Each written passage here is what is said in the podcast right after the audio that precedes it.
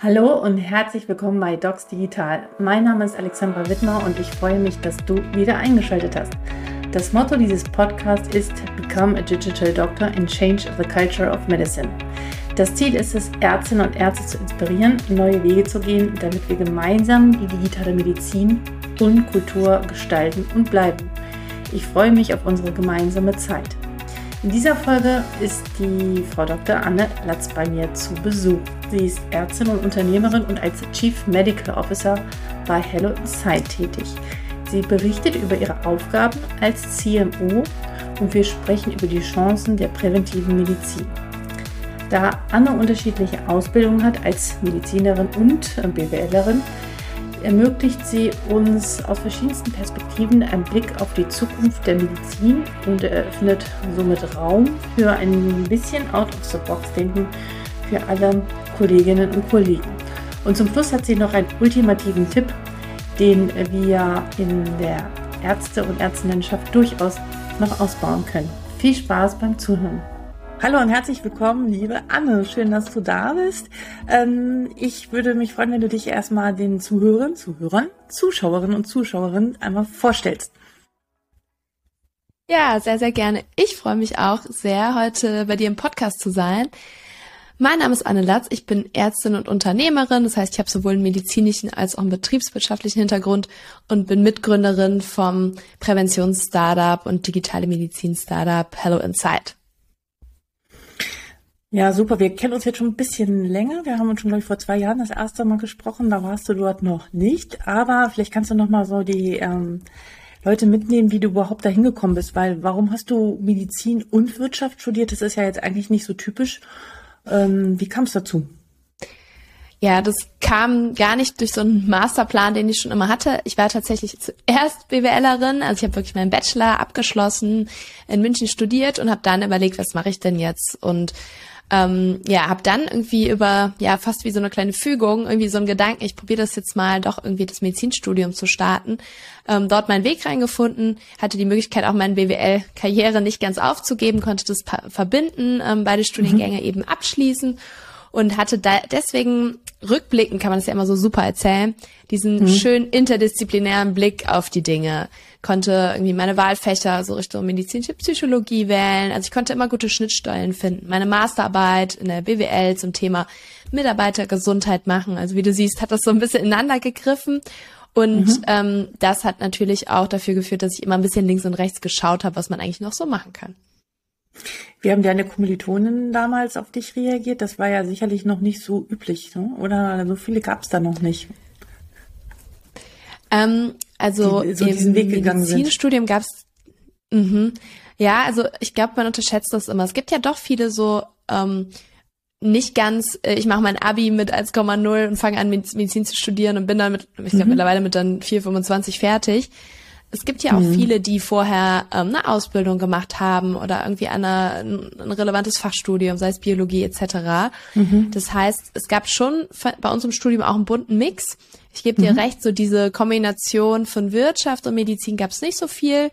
Ähm, das war aber also aus, aus einer Medizinerbrille gar nicht so problematisch und bei den BWLerinnen mhm. war ich nicht so viel präsent in der Uni. Das war nicht so ein Präsenzstudium wie jetzt bei uns in der Anatomie, wo wir immer im Prepsite standen.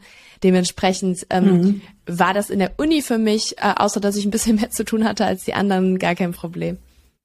Mhm. Mhm. Aber es war dir dann eigentlich schon relativ früh klar wahrscheinlich, dass du nicht lange in diesem klassischen 1 zu 1 Patientenkontakt bleibst, sondern weiterziehst. Ähm, ja, jetzt würde ich sagen, war mir das schon klar. In dem Moment war es aber keine so leichte Entscheidung. Vor allem nach dem Studium habe ich ja auch erstmal in der Uniklinik in Köln angefangen, im Patientenkontakt, in der Patientenversorgung, der Psychosomatik zu mhm. arbeiten. Ähm, mhm. Weil das natürlich auch das ist, wir haben so lange studiert und der Patientinnenkontakt ist auch irgendwie was so bereicherndes. Deswegen ist es ja nicht mhm. so einfach, das einfach gehen zu lassen. Nichtsdestotrotz hatte ich natürlich schon einfach ein würde ich sagen, besseres Bild, was man denn noch alles machen könnte. Von der Beratung mhm. angefangen über im Studium habe ich nebenher immer als Redakteurin bei Amboss gearbeitet, das da äh, schon stark am Wachsen war, das ja mittlerweile fast alle Medizinerinnen kennen. Also ich hatte schon glaube ich, einen mhm. größeren Strauß an Opportunitäten, den ich mir so vorstellen konnte, ja.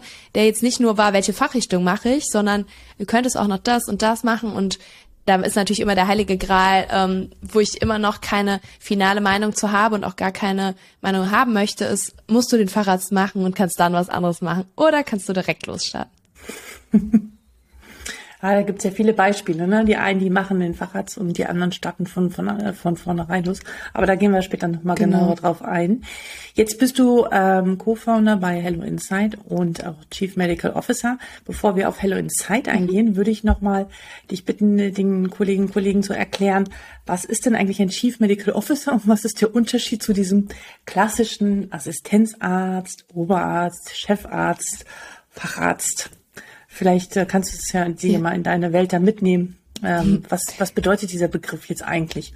Oder mhm. ich habe von dir, von dir auch von vor ein paar Jahren diesen, dieses Wort, dieses Digital Doctors zum ersten Mal gehört. Ja. Und war sehr glücklich, das zu hören, dass ich da nicht die Einzige auf weiter Flur bin, die sich der Sache sehr verbunden fühlt. Ja. Ja, total. Ähm, also sage ich gerne was zu. Vielleicht vorweg. Mein Gefühl ist, dass sich auch die Definition, was eigentlich dieses Berufsprofil von Ärzten in der Digitalmedizin im Kontext Startups oder auch CMO kann man ja auch in, in, in der Pharma oder so sein, was das ja. sich sehr ändert. Ähm, aber ich kann gerne mal so meine Färbung dazu berichten. Ähm, und es mhm. ist auch ganz witzig, weil sonst, wenn man bei Unternehmen immer alles, was ja so CEO, CFO, CMO ist, ist ja immer das C-Level. Das musste ich auch lernen. Und ähm, mhm. da ist früher immer der CMO äh, Chief Marketing Officer gewesen. Das heißt, Exakt. am Anfang musste ich mich auch immer so ein bisschen erklären, was ist eigentlich ja. das M, ist für Medical. Ähm, ja, was bedeutet das? A, bedeutet das natürlich, dass man durch dieses C ähm, eine gewisse Führungsrolle hat ähm, und dann ist es tatsächlich, würde ich sagen, sehr von Branche und äh, Unternehmen, Startup, strukturabhängig, was genau jetzt der Medical Schwerpunkt ist. Es kann so in die Richtung gehen, weil dass wir auch manchmal als Chief Scientific Officer kennen, dass man vor allem die Studien, Konzeption, Durchführung, das ganze Wissenschaftliche ähm, von dem Unternehmen mhm. ja verantwortet, anleitet. Das ist natürlich was, was vor allem in Gründerteams, die ja hoffentlich recht diverse Hintergründe haben, ähm, sicherlich was ist, wo die Expertise dann kommt, weil man einfach, ja, den, ich sag mal, den Markt kennt. Das heißt, man weiß, wie, wie die Medizinerwelt funktioniert und bringt das ein. Mhm. Dann kann es auch sein, dass es da mehr fast in so eine ja, Sales-Richtung geht oder eine Netzwerkrichtung. Das heißt, ich äh, als CMO baue das Netzwerk auf zu meinen Kolleginnen und Kollegen. Das können Kliniker sein, ambulante Kolleginnen, das ähm, ist noch so eine andere Orientierung, die so ein bisschen nach außen gewandt ist. Auch da ist einfach nicht zu unterschätzen und das will ich auch allen immer mitgeben, dass wir durch unser Studium, diese ganze Sozialisierung so ein Branchenwissen haben. Wir wissen auch, wie die Sprache funktioniert, wie Hierarchien sind. Man kann in der Klinik nicht jeden duzen, ähm, ne? vor allem nicht den Chef. Und äh, das ist was, was halt vielen Startups ähm, schwerfällt, die eben nicht diesen, diesen Blickwinkel haben. Mhm. Genau, und dann da ist, glaube ich, auch nochmal ein großes ja. Ich habe halt immer direkt geduzt und da habe ich schon ja. recht unangenehme Situationen erlebt. Mhm. Äh, und genau das, diese Übersetzungsrolle ist auch, auch eine ganz wichtige von Medizinerinnen in, in der Wirtschaft, sage ich mal. Und dann ist auch noch äh, was, was, was, ich nenne es jetzt mal Redaktion, Content, was auch noch viel da reinfällt. Das heißt, sehr häufig, wenn wir jetzt, äh, ich komme ja vor allem aus dieser Startup-Welt, wenn wir uns Lösungen anschauen, arbeiten die sehr viel mit Inhalten. Das heißt, es wär, wird versucht, Content zu generieren für die Patientinnen, meistens als Anspruchsgruppe. Und der muss ja korrekt sein. Der muss evidenzbasiert sein, gut recherchiert, ja. nachweisbar, aber eben auch verständlich, um eben auch wirklich die Nutzerin zu erreichen. Und deswegen ist ganz häufig auch diese ganze erstmal konzeptionell inhaltliche Generierung von Inhalten natürlich im, im Medical-Bereich, wenn man ein medizinisches oder präventives Produkt baut und auch die Umsetzung. Wie bringe ich das auf die Straße? Was sind äh, das für Texte, Videos etc.? Was können wir sagen, können wir nicht sagen? Und diese Qualitätssicherung. Also es ist eine sehr bunte Rolle, ähm, mhm. hängt natürlich auch davon ab, wie viel man im Team unter sich hat, wie man das verteilt.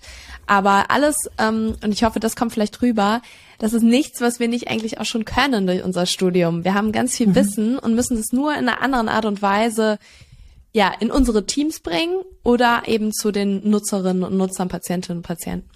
Mhm. Ja, spannend. Aber du sagst, und ich habe auch den Eindruck, dass da noch viel äh, Bewegung in diesem, in dieser Position und in dieser Rolle ist. Und ich denke, das wird sich in den nächsten Jahren auch noch weiter ausdifferenzieren und weiterentwickeln, weil es sicherlich immer mhm. und zum Glück immer mehr Ärztinnen und Ärzte gibt, die auch diese Rollen besetzen werden und äh, mitmischen, was wir ja hier damit äh, fördern wollen an dieser Stelle. Absolut, absolut. Was macht ihr denn jetzt genau bei Hello Insight? Ja, äh, bei Hello Inside, ähm, wir sagen auch gerne Look Inside, helfen mhm. wir Menschen in der Kombination von Technologie und wirklich gerne in, innovativen Biosensoren, das kann ich gleich nochmal erklären, mit Datenanalytik, die darauf fußt und eben auch Stichwort Content, wir ne-, nennen es experimentelles Lernen, wieder ein besseres Gefühl für den eigenen Körper zu bekommen. Also ganz konkret mhm. haben wir eine App entwickelt, die arbeitet zusammen mit einem kontinuierlichen Glukosemessgerät.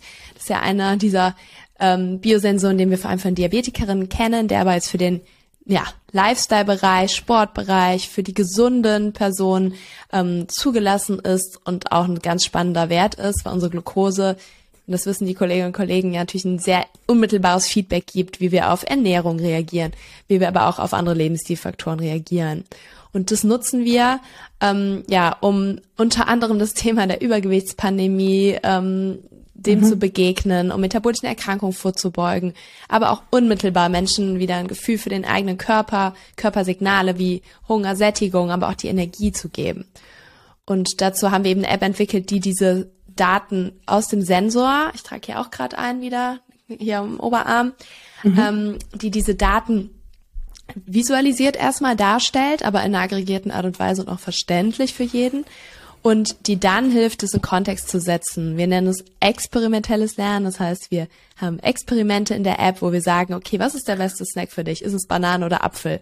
Was ist die beste Sättigungsbeilage? Mach doch mal Experimente mit Reis versus Pasta versus Kartoffeln. Und dann, und das ist quasi das, der Unterschied zu vielen anderen ja, Lösungen und, und auch Ideologien, die auf dem Markt waren, ist der Schlüssel halt die Personalisierung du und ich würden Apfel essen und unterschiedlich darauf reagieren. Mhm. Und das gilt es einmal rauszufinden und dann Lösungen zu finden, wie, wie kann ich denn mal einen Apfel essen, wenn ich so gerne Apfel esse?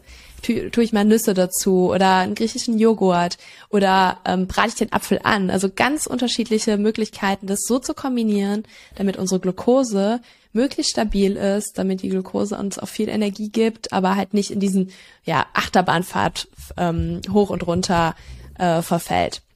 Und deswegen haben wir hier wirklich diese, diesen Schlüssel in der Technologie und Sensorik, Datendarstellung und eben den Experimenten und Content, den wir auch so, wir nennen es immer snackable haben. Das heißt, wie so kleine mhm. Instagram Stories kann man auch durch die Inhalte swipen und haben da wirklich mal eine Möglichkeit, nachhaltige Verhaltensänderungen zu ermöglichen, weil wir eben Leute da abholen, wo sie sind, sie an ihrem eigenen Körper arbeiten und das ist ja sonst immer eine große Herausforderung, dass man so One Size Fits All Diäten folgt, die ja leider oft äh, etwas frustrant sind und nicht so nachhaltig. Mhm. Ja, sehr spannend, äh, spannendes Thema. Wer ist äh, da äh, eure, also ihr sagte schon, eure Zielgruppe jetzt aktuell? Ich mhm. meine, ihr wollt ihr sicherlich noch erweitern, aber wen wollt ihr aktuell ja. damit erreichen? Ähm, mhm. Und sind auch, ähm, wollt ihr auch ähm, ärztliche Kollegen damit erreichen? Und wie ist sozusagen die Verbindung zwischen das sind ja noch nicht Patienten, sondern eher mhm. gesunde mhm. Menschen, wenn ich das so richtig mhm. verstanden habe, die diese genau. Lösung nutzen dürfen sollen und daran lernen sollen. Und äh, wo kommt da der Arzt oder die Ärzte mit ins Spiel? Ja, also genau in der Schrittigkeit, wie du es gesagt hast. Wir haben ganz bewusst im Bereich des ja, Lifestyle und der Prävention gestartet. A, denke ich, dass mhm. das auch ein guter Startpunkt ist, weil viele Menschen metabolisch Absolut. nicht gesund sind, ohne einen manifesten Diabetes oder Prädiabetes schon zu haben. Ähm, B, starten wir auch einfach mit einer Lösung, die ein bisschen Interesse benötigt, äh, muss man ganz ehrlich sagen. Ich meine, wir haben ja generell ja. bei digitalen Lösungen immer so den latenten Vorwurf, ja, man holt nur die ab, die sowieso schon affin und Interesse haben. Das sehe ich lange nicht so schwarz und weiß, aber ich finde es auch in Ordnung, ja. mit denen zu starten, die Produkte auf den Markt zu Klar. bringen, an denen zu Klar. lernen. Ähm, das heißt, wir starten erstmal mit Menschen, die, sag ich mal, generelles Interesse haben, den eigenen Körper besser zu verstehen. Das sind auch gar nicht so wenige, die Painpoint haben, wie Energie ist im Nachmittag immer schlecht nach dem Mittagessen, die mhm. aber auch ähm, sagen, der Schlaf ist vielleicht ein Problem. Gewicht natürlich so offensichtlichster Use Case. Aber mhm. eben auch Frauen, das gucken wir uns ganz besonders an, weil wir auch wissen, so der weibliche Zyklus spielt eine große Rolle. Ich sag dir, das ist eine wahnsinnige Forschungslücke. Und wir können halt schauen, okay, ähm, unser erstes Programm umfasst halt einen weiblichen Zyklus und wir gucken, wie, wie ent entwickelt sich denn entlang der Zyklusphasen eigentlich die Reaktion auf bestimmte Nahrungsmittel. Mhm. Weil das ganze Thema hormonelle Balance Balance ja unter anderem auch mit, mit unseren Hormonen im, im Energiestoffwechsel zusammenhängt und eben Hormone nicht nur Periode sind.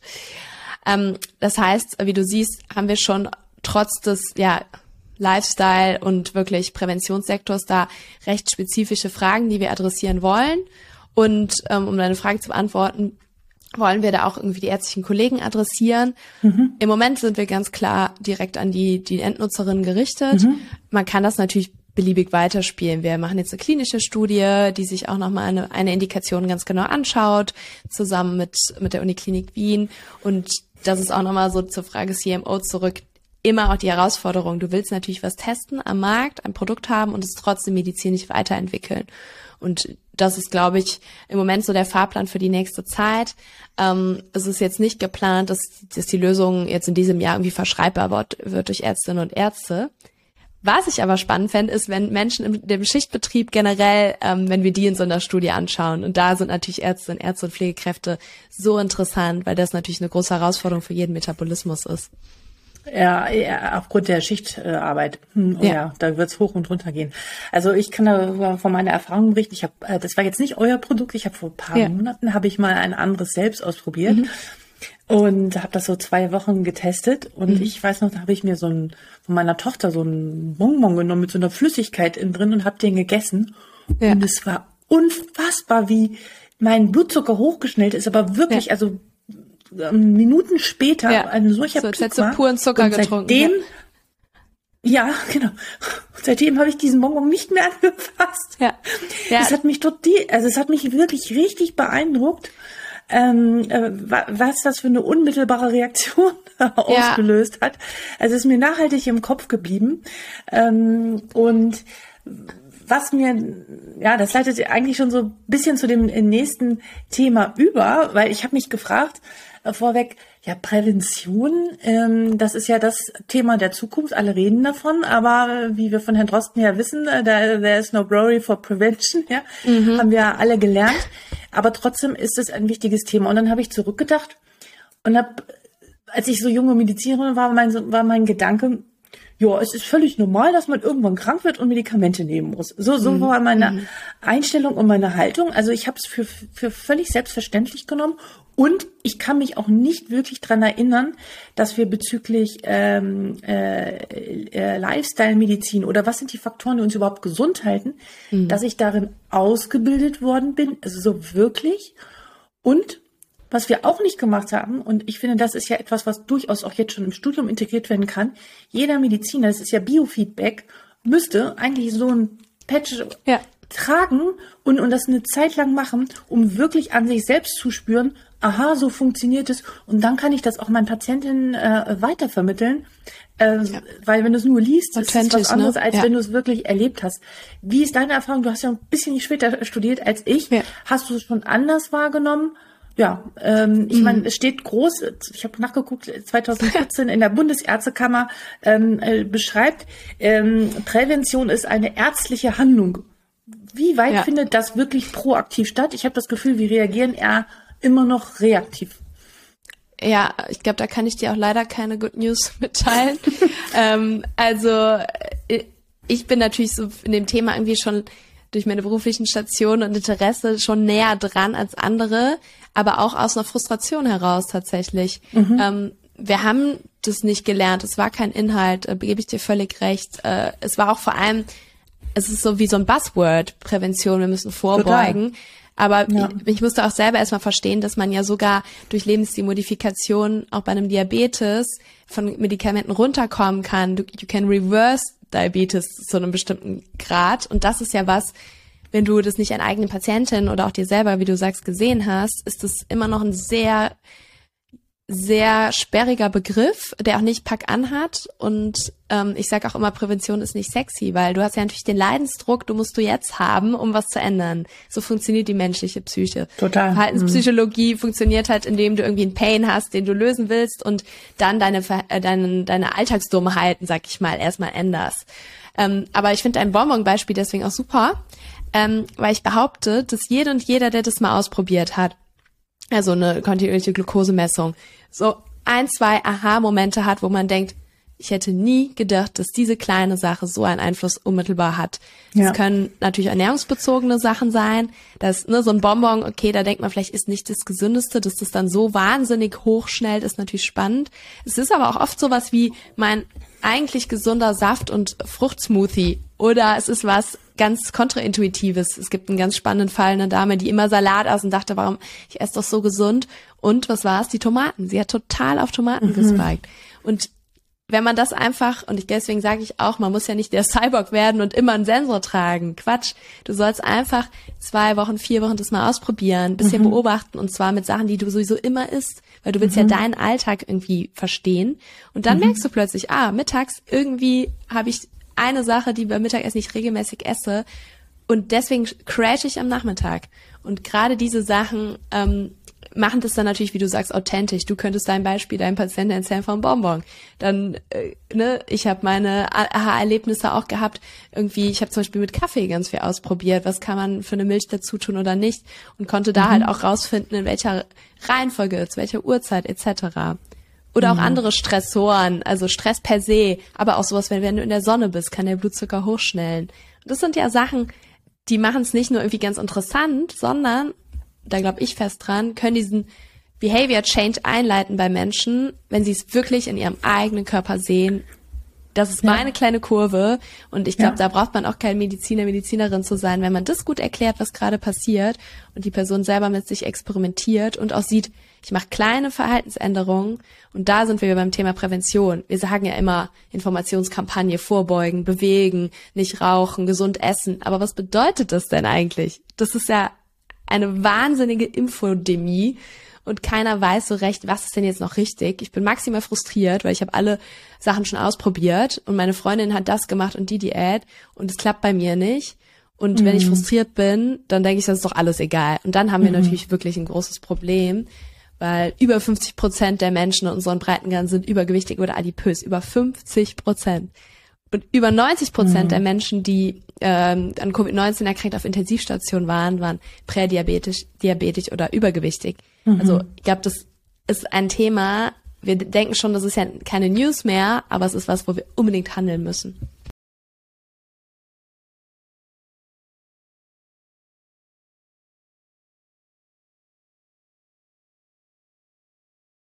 Nicht vergütet. Es ist ja kein wirklicher Anreiz da, ja.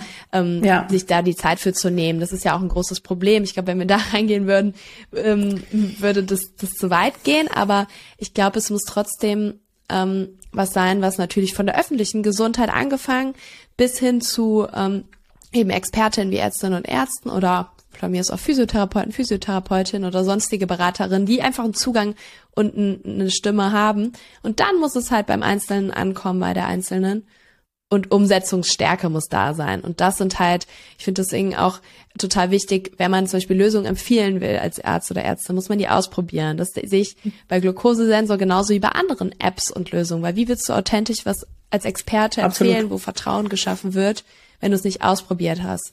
Und das ist was, was natürlich im Moment der ärztlichen Aus- und Weiterbildung mehr und mehr kommt, das kriege ich schon mit. Ja, ähm, okay. Aber auch eine große, große Bürde für die bestehenden Kolleginnen, weil es dieses Tempo, wie viele Lösungen sind da auf dem Markt? Und dann fragt mich der Patient, ja, wie genau funktioniert das denn dann hier in der App? Da bin ich ja auch maximal überfordert. Mm, mm. Und wie, ich weiß, diese Frage ist sehr groß, und wie erreichen wir die, die wirklich es brauchen, also die wirklich an diesem metabolischen Syndrom sind? Also Mhm. Ich, ich habe da selbst noch keine wirklich gute Antwort drauf und ich glaube, da beschäftigen sich sehr, sehr viele Menschen mit. Wie ja. erreicht man ja. diese Zielgruppen, die es wirklich ähm, nötig haben? Ähm, ja.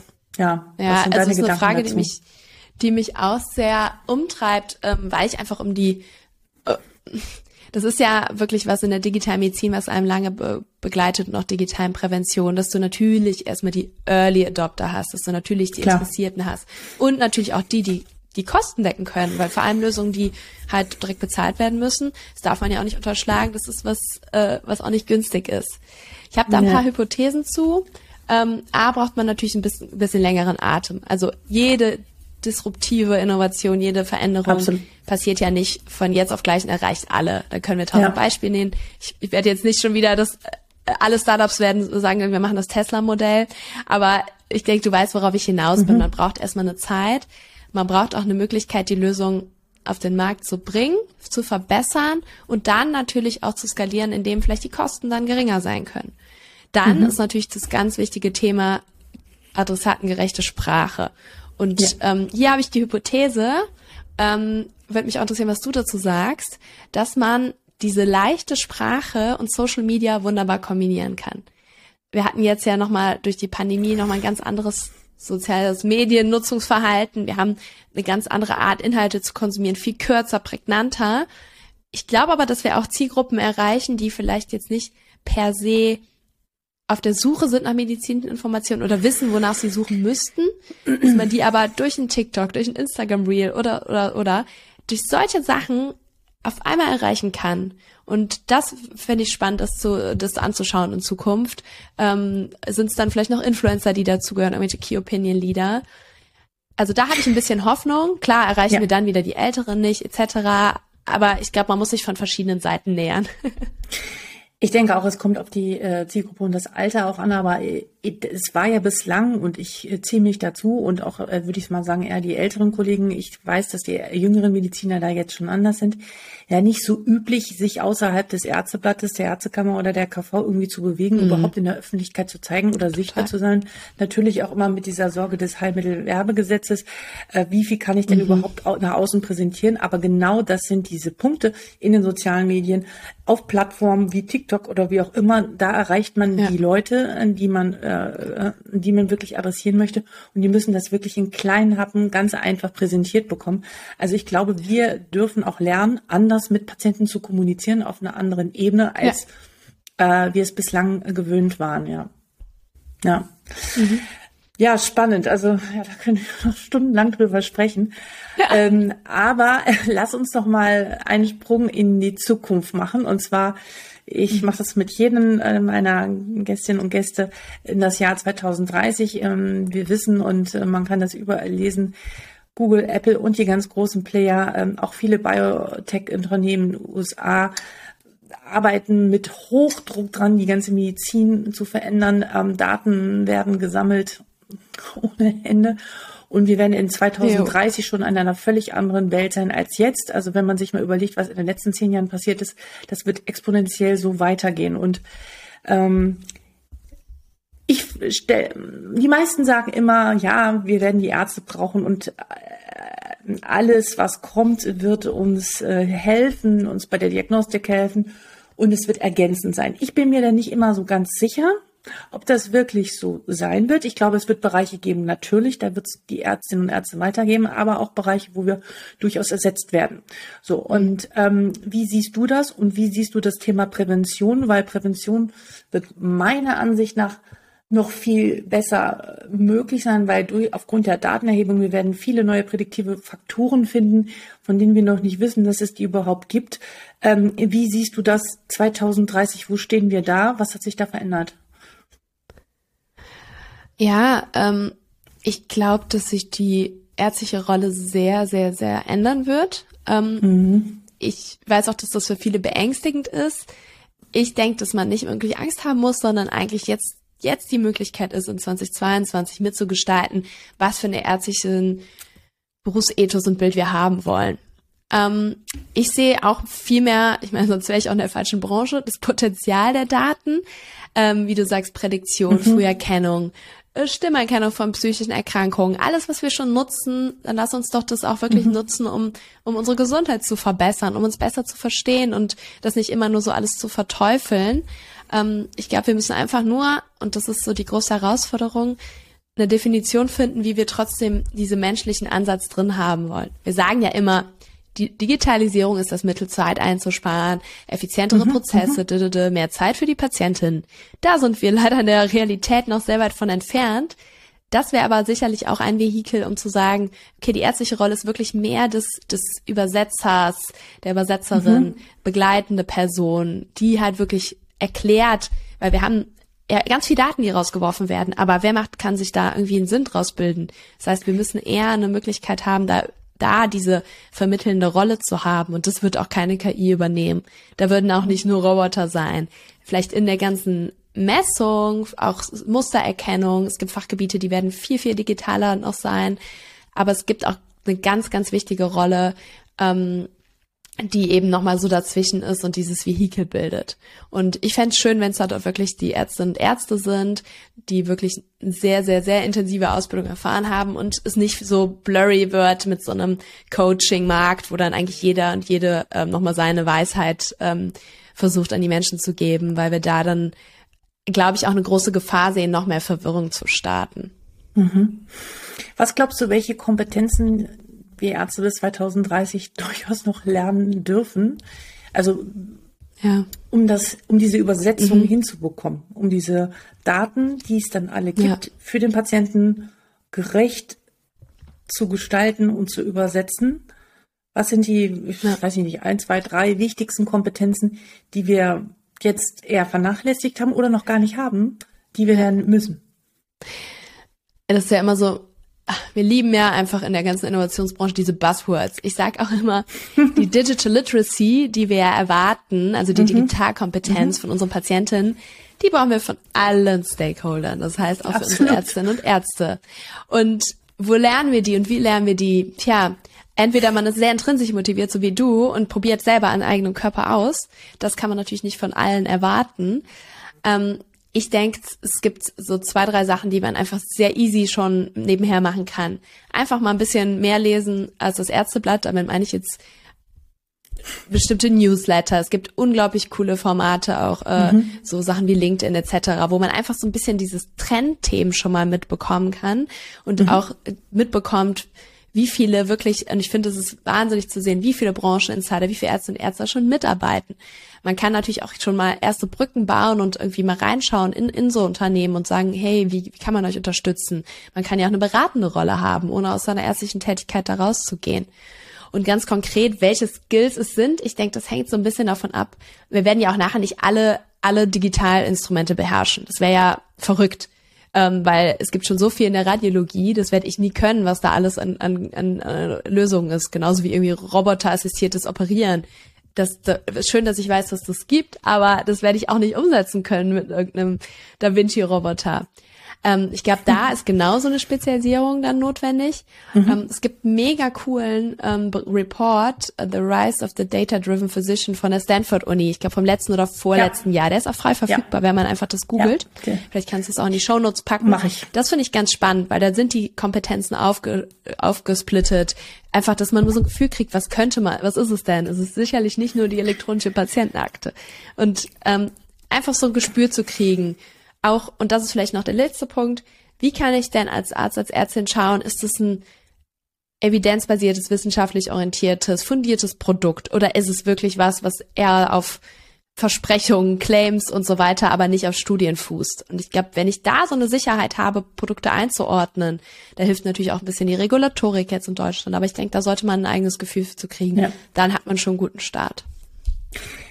Ja, super, sehr gut. Ich möchte noch einen Punkt ergänzen, den ich äh, total spannend und gut finde und wo ich auch gerade sehr selbstaktiv bin, ist der, äh, ich pack das auch nicht schon, der KI Campus für Mediziner. Ich weiß mhm. nicht, ob du den schon kennst.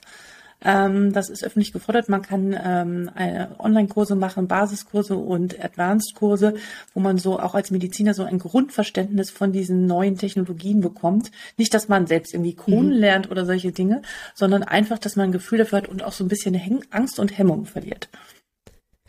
Ich meine, Coden kann man auch lernen, das habe ich natürlich vergessen. Das ist natürlich die beste Kombi, wenn man wirklich äh, das, also ein Interesse dafür hat, do it. Also für mich wäre es nichts äh, und ist auch, glaube ich, jetzt zu spät. Aber das ist natürlich auch eine sehr coole Kombination. Ja, ja. Super. Jetzt kommen wir zur Zyto-Runde, also der kleinen Runde, ähm, wo du, wo ich dich frage, ein Gedanken zu einem Thema, was jetzt auch mhm. in meinem Podcast immer wieder angesprochen wird. Und ähm, ja, ganz kurz und spontan, was dir zu dem jeweiligen Thema einfällt, bezogen auf mhm. die Mediziner. Also, Vereinbarkeit. Muss man wohl noch ein bisschen mit Leben füllen.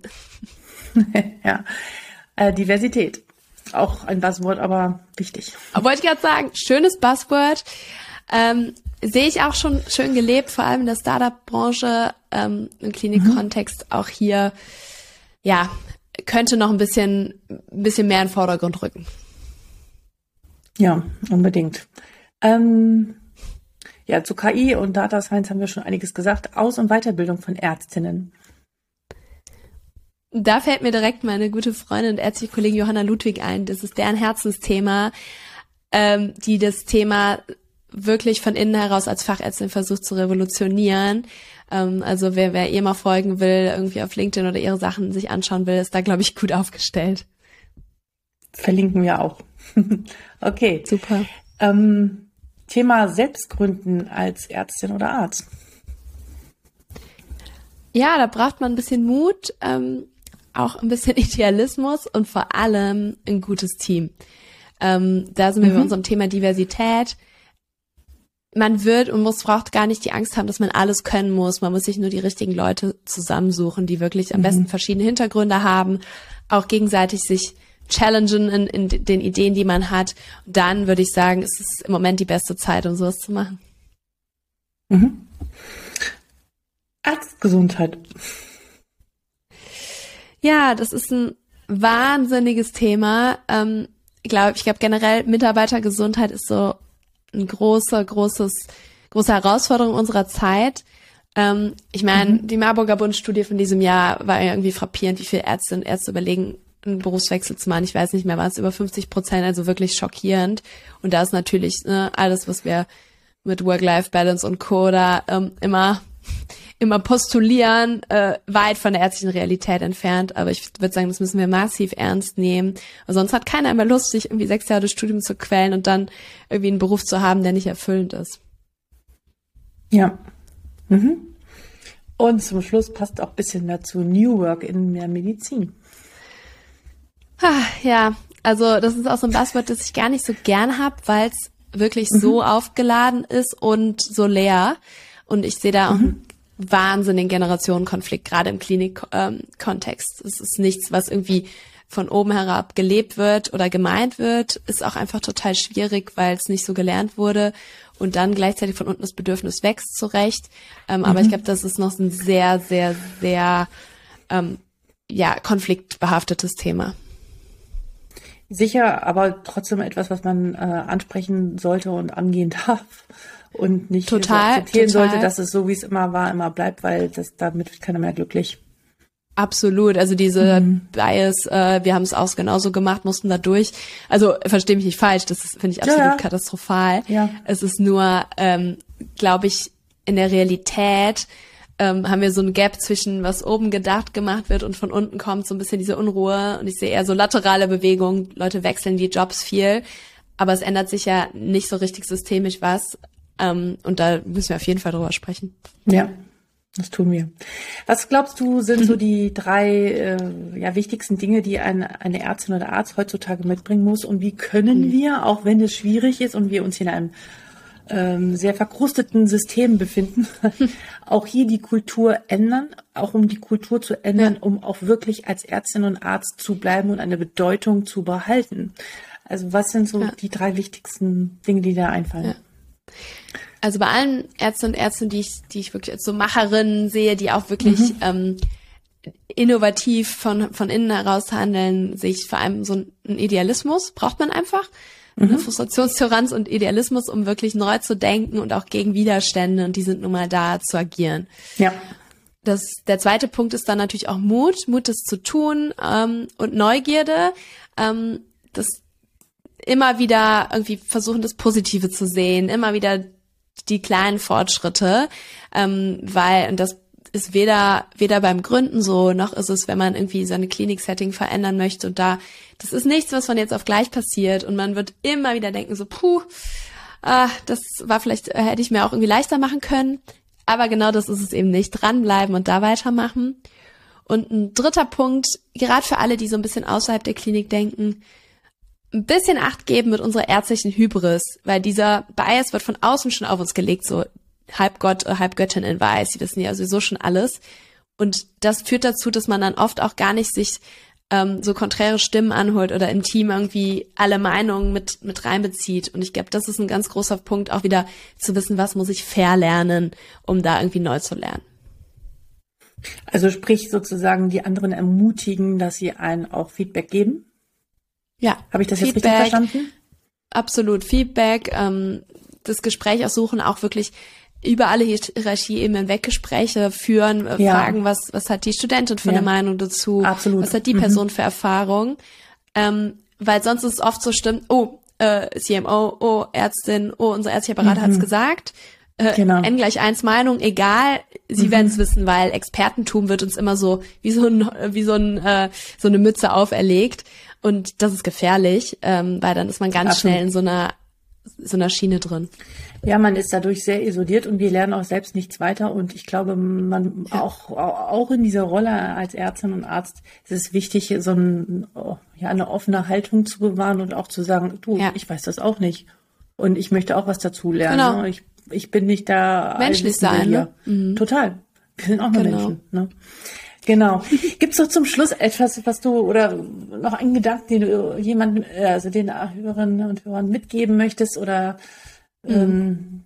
ähm, etwas, was dir noch einfällt, was dir wichtig ist? Ja, ich glaube, ähm, was man total gut machen kann, egal in welcher Lebenssituation, beruflichen Situation man gerade ist, ist, ich nenne es jetzt mal Netzwerken.